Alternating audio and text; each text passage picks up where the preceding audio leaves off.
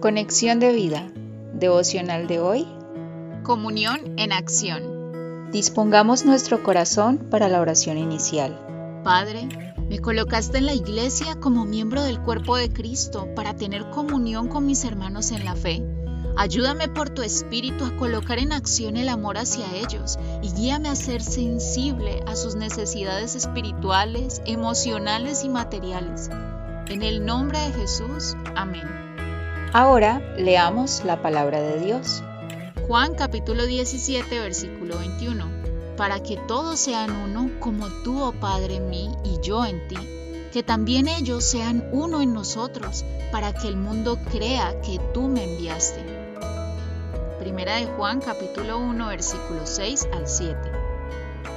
Si decimos que tenemos comunión con Él y andamos en tinieblas, mentimos y no practicamos la verdad.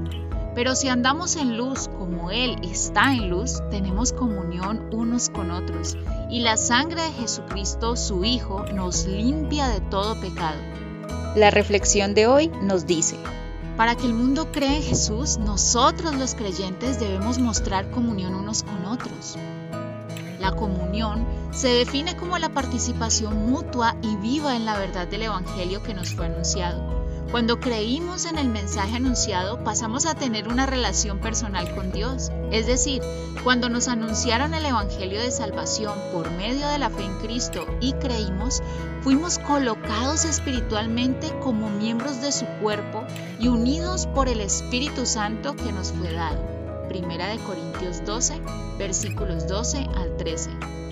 Este hecho lo reafirma la escritura cuando dice que lo que hemos visto y oído, eso os anunciamos, para que también vosotros tengáis comunión con nosotros. Y nuestra comunión verdaderamente es con el Padre y con su Hijo Jesucristo. Primera de Juan 1.3. Entonces, por la fe tenemos comunión con Dios y con los creyentes, una comunión espiritual que se ve impactada directamente en nuestra relación con otros miembros del cuerpo de Cristo. Estamos llamados, por lo tanto, a manifestar nuestra comunión con Dios amándonos unos a otros e imitar a las primeras comunidades cristianas que nos dieron buen ejemplo de comunión, como lo cuenta Hechos en el capítulo cuarto. Y la multitud de los que habían creído era de un corazón y un alma, y ninguno decía ser suyo propio nada de lo que poseía sino que tenían todas las cosas en común. Hechos 4, versículo 32. No solo era una preocupación por temas espirituales, que deben ser prioridad, sino en temas de la vida diaria, pues la comunión también consiste en tener cuidado, preocuparse los unos por los otros e inicia con cosas sencillas como una llamada. Para colocar en práctica la comunión con nuestros hermanos en la fe, reflexionemos.